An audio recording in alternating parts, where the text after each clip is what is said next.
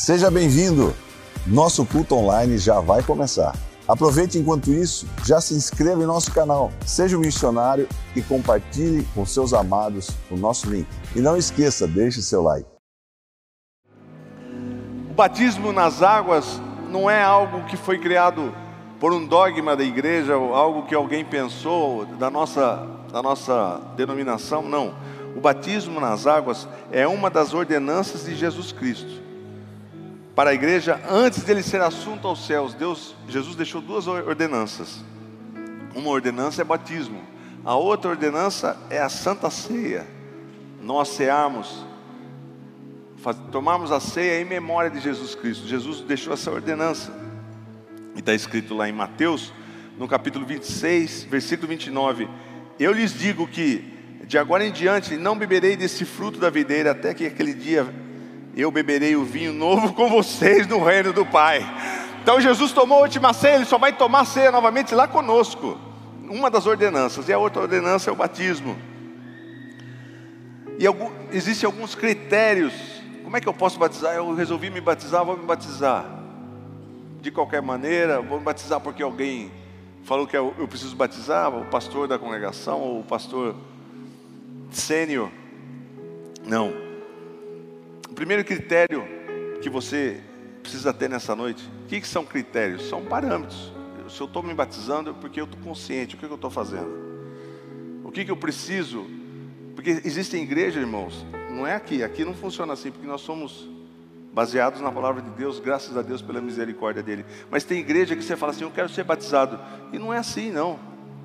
Existe um conselho de pessoas que se reúnem e elas avaliam, assim como você Sabe quando você vai num clube?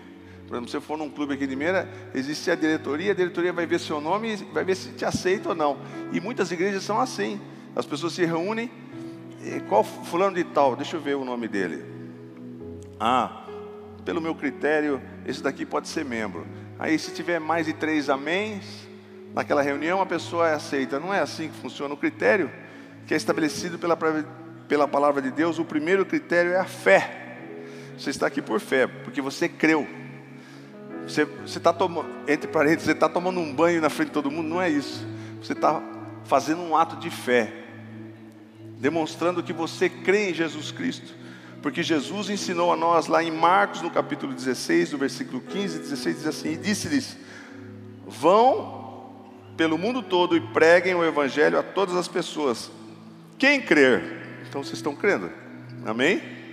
Quem crer, aquele que crê e for batizado, será salvo. Salvo do que, pastor Ciro? Tem gente que não entende. Se você falar para um ateu de salvação, ele não entende. Mas eu afirmo para vocês, existem só duas, dois caminhos, ou o céu ou o inferno. O céu é só através de Jesus Cristo. O inferno é aquele que está longe de Deus, ele vai ter o inferno. Muitos ateus que falam, ah, eu não acredito em Deus. O negócio de Deus não existe. Quando ele chegar no, no fim dos dias dele, ele vai entender, ele vai levar uma surpresa, ele vai falar, puxa, aqui é o inferno. Eu tive a oportunidade de aceitar Jesus. Então hoje é dia de aceitar a Jesus. Então aquele que crer e for batizado, então você está cumprindo a tua justiça para que você seja salvo. Amém? Mas quem não crer será condenado. Então, nós vemos, por exemplo, o exemplo de Filipe, que foi evangelizar aquele eunuco numa carruagem, no meio da estrada. Deus arrebatou Filipe, e lá em, em Atos, no capítulo 8, do versículo 36 e o 37, diz assim: Prosseguindo pela estrada, chegaram a um lugar onde havia água. Então, Filipe evangelizou esse eunuco que nunca tinha ouvido a palavra de Deus. E aquele homem sedento começou a crer. E a fé, a fé vem pelo ouvir e ouvir a palavra de Deus. E Felipe começou a falar da palavra de Deus. E a fé começou a mexer no interior daquele homem, daquele eunuco. E prosseguindo pela estrada, eles chegaram a um lugar onde havia água. Então Felipe e o eunuco, na, na carruagem, chegaram a um lugar em que o eunuco falou que viu água. E, e o eunuco disse assim para Felipe: Olha aqui, aqui tem água. O que, que me impede de ser batizado? Aí Felipe disse assim: Ó você pode, se crer de todo o coração. Você está crendo de todo o coração? Amém? Você está consciente do que você está fazendo, né? Você tem que crer de todo o coração. Eu creio. Eu estou me batizando na hora que, que o pastor me descer as águas. Eu estou crendo que eu estou cumprindo toda a justiça. Eu vou ter uma nova vida em Jesus Cristo. Amém? Aí Felipe disse assim: Você pode, se você crer de todo o coração. E o, eunuco respondeu como você vai responder na hora do batismo: Creio que Jesus Cristo é o Filho de Deus. Amém? O segundo critério é fazer discípulos. Nós, vocês creem, mas também nós temos que ser discípulos. O que é um discípulo? Jesus disse assim lá em Mateus 29, do 19 ao 20: Portanto, vão e façam discípulos de todas as nações. Eu e você precisamos fazer discípulos. Discípulos são seguidores. Seguidores de quem? De Jesus Cristo. O que, nós temos que fazer? Batizando-os em quê? Em nome do Pai e do Filho e do Espírito Santo. Por isso que na hora que eu batizar você, eu vou perguntar para você: Você crê que Jesus morreu na cruz do Calvário para te salvar? E você vai responder com toda ênfase, com toda certeza no seu coração: Sim, eu creio. Aí eu vou responder para você, pela sua confissão, pelo que você está falando aqui agora, eu te batizo em nome do Pai, em nome do Filho e do Espírito Santo de Deus, assim como está ensinando em Mateus 28, ensinando-os, porque além, você não vai batizar, você não vai se batizar hoje e vai ter uma vida assim, nós temos que ensinar você. A igreja já vai preparando você porque você tem que entender sobre as coisas celestiais, ensinando-os a obedecer a tudo que eu lhes ordenei, tudo que Jesus ordenou. E eu estarei sempre com vocês até o fim dos tempos. A pregação consiste na exposição de um ensino ou uma formação doutrinária. Por isso que você, você vai participar de um, de um curso. Quem está fazendo o curso? Quem fez o curso? Você, você que não fez, você vai fazer, porque você precisa ter um entendimento do que é a palavra de Deus do que, que o que nós cremos, o que, que nós seguimos. Então, os ensinamentos básicos da fé cristã, para que você compreenda a fé que assumiu, a fé que você assumiu hoje, os desafios que estão envolvidos e a Bíblia Sagrada como seu livro e prática de fé. Amém? Então você tem que ter disposição, estar disposto a ser discípulo, servir a Jesus Cristo. Estou falando com vocês, batizando. Vocês estão dispostos a ser discípulos? Queria que vocês prestassem atenção aqui, porque é um momento muito importante da sua vida. Você não sabe a dimensão do que você está fazendo. Só na eternidade nós vamos entender o, que, que é esse momento aqui. Discípulo é uma expressão do vocábulo grego, é alguém que se apreende a alguém, alguém que segue os ensinamentos de alguém. No caso, nós seguimos os ensinamentos de Jesus Cristo. É, em 1 Pedro, no capítulo 3, versículo 15, diz assim: Antes santifiquem Cristo como Senhor no coração, estejam sempre preparados para responder a qualquer que lhes pedir a razão da esperança que há em vocês. Então, por isso que nós ensinamos. Quando alguém perguntar para você, por que você batizou? Eu sei, eu me batizei porque eu creio no Senhor Jesus Cristo. Você vai ter ensinamentos, você vai ter é, conceitos para passar para Ele. Por que, que você está cumprindo toda a justiça? Né?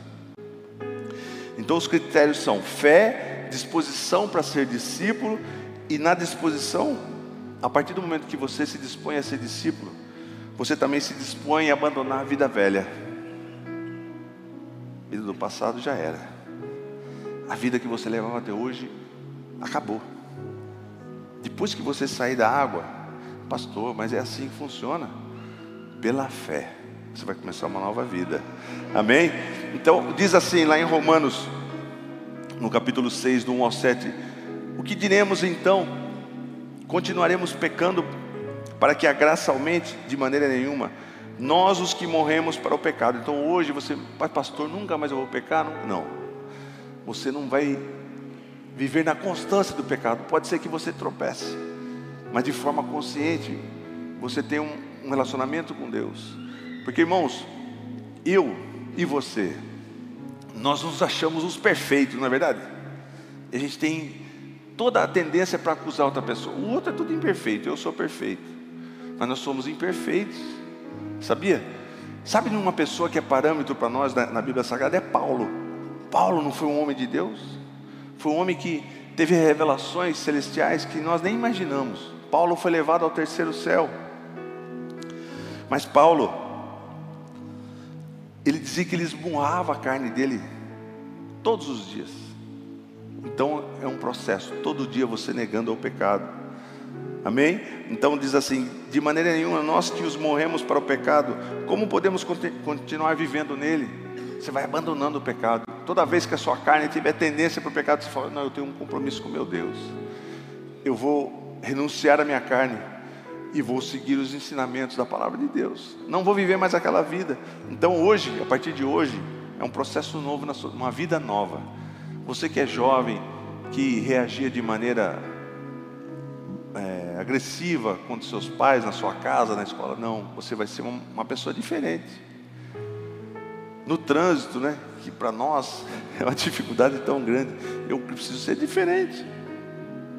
Portanto, somos sepultados com Ele na morte, para o meio, por meio do quê? Você está sendo sepultado, sua vida velha morreu. Portanto, somos sepultados com Ele na morte, por meio do batismo. É uma morte. Aqui é um velório. Está morrendo um monte de gente aqui hoje. Você é um deles. Pastor, estou morrendo. Não, sua vida. Você entende o que eu estou falando? Sua vida velha terminou. Porque a palavra de Deus está ensinando que nós somos sepultados com ele na morte por meio do batismo, a fim de que, assim como Cristo foi ressuscitado dos mortos, mediante a glória do Pai, também nós vivamos uma vida nova. Amém? Uma vida nova, uma vida feliz, irmãos. Existe uma paz que excede todo entendimento. Existe algo maravilhoso que só Jesus pode dar.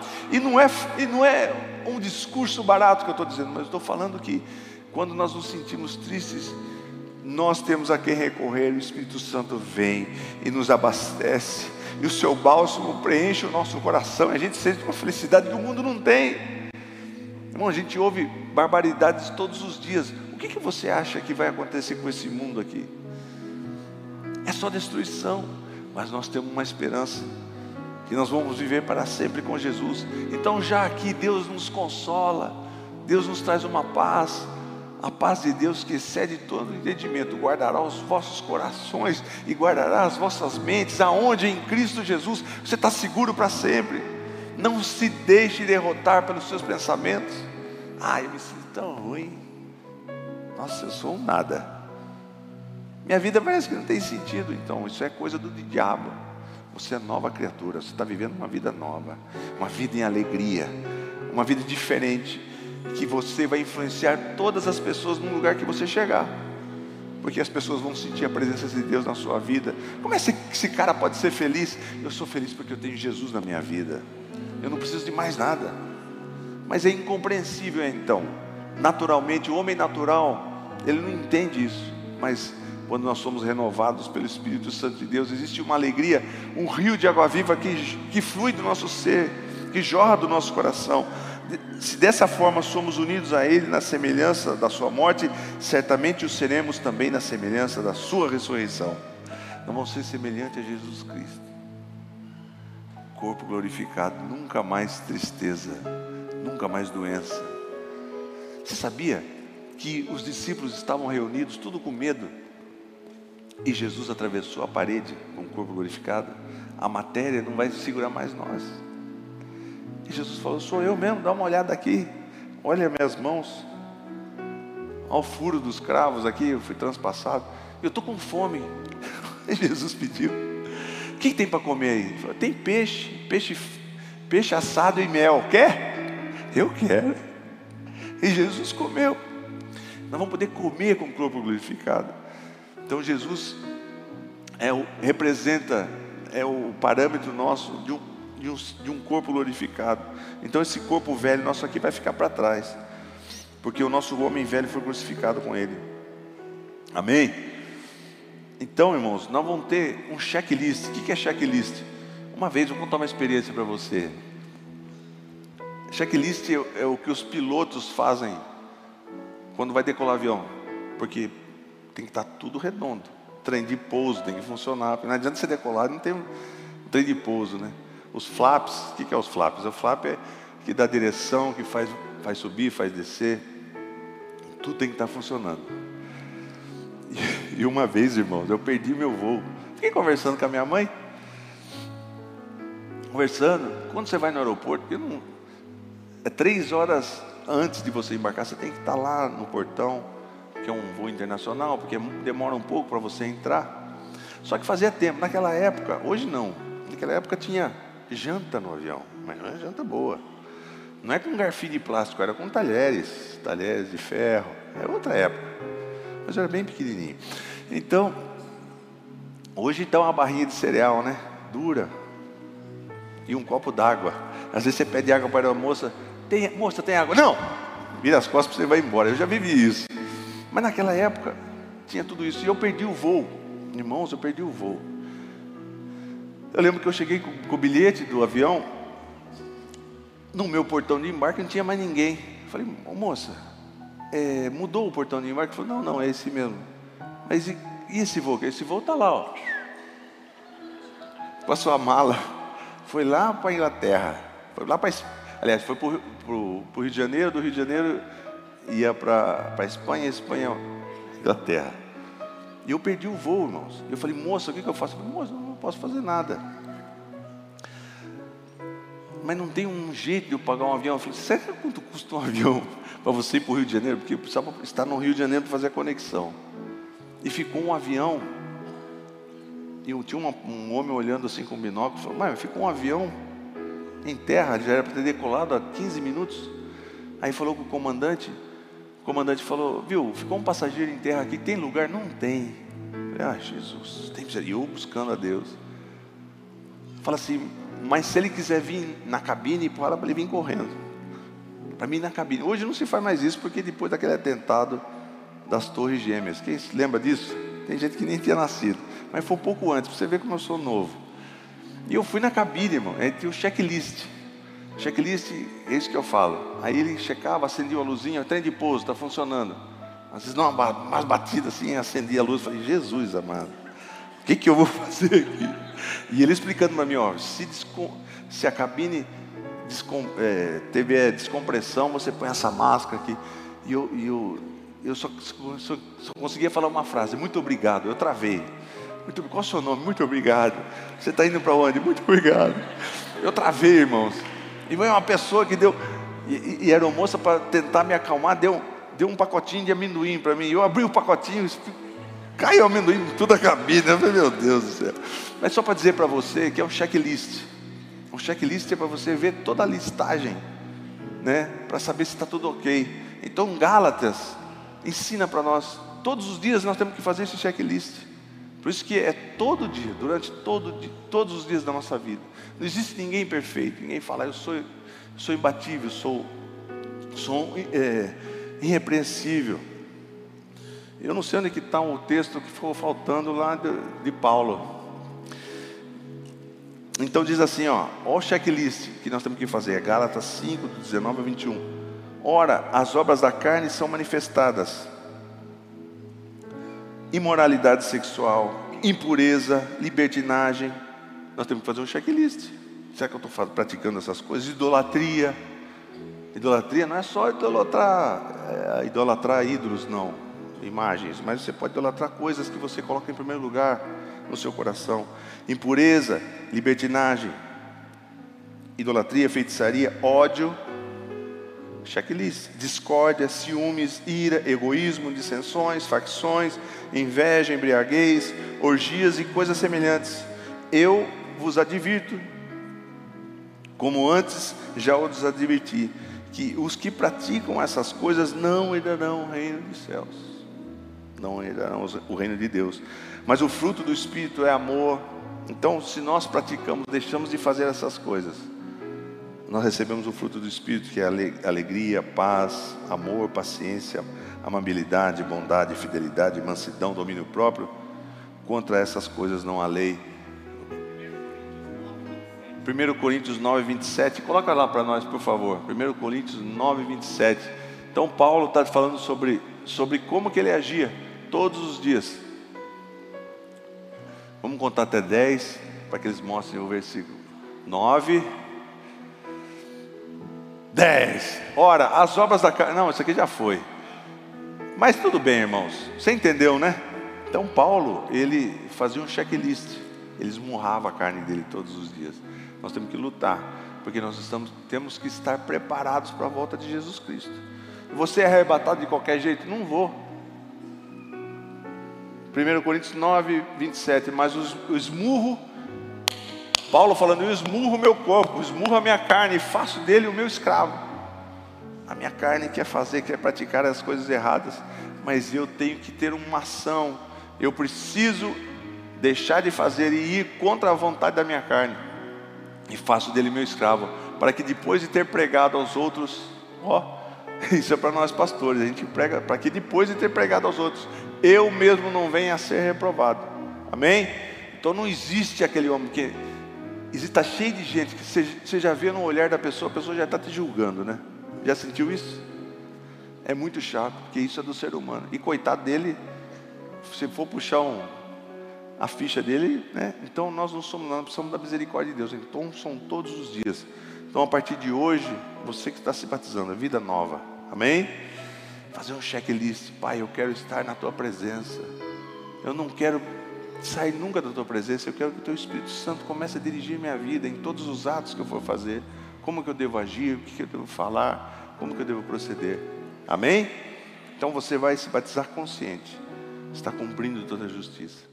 Espero que essa mensagem tenha falado ao seu coração. Tenho duas sugestões para você assistir. Acompanhe aqui as nossas mensagens e aproveite e clique para se inscrever. Deus abençoe você grandemente, em nome de Jesus.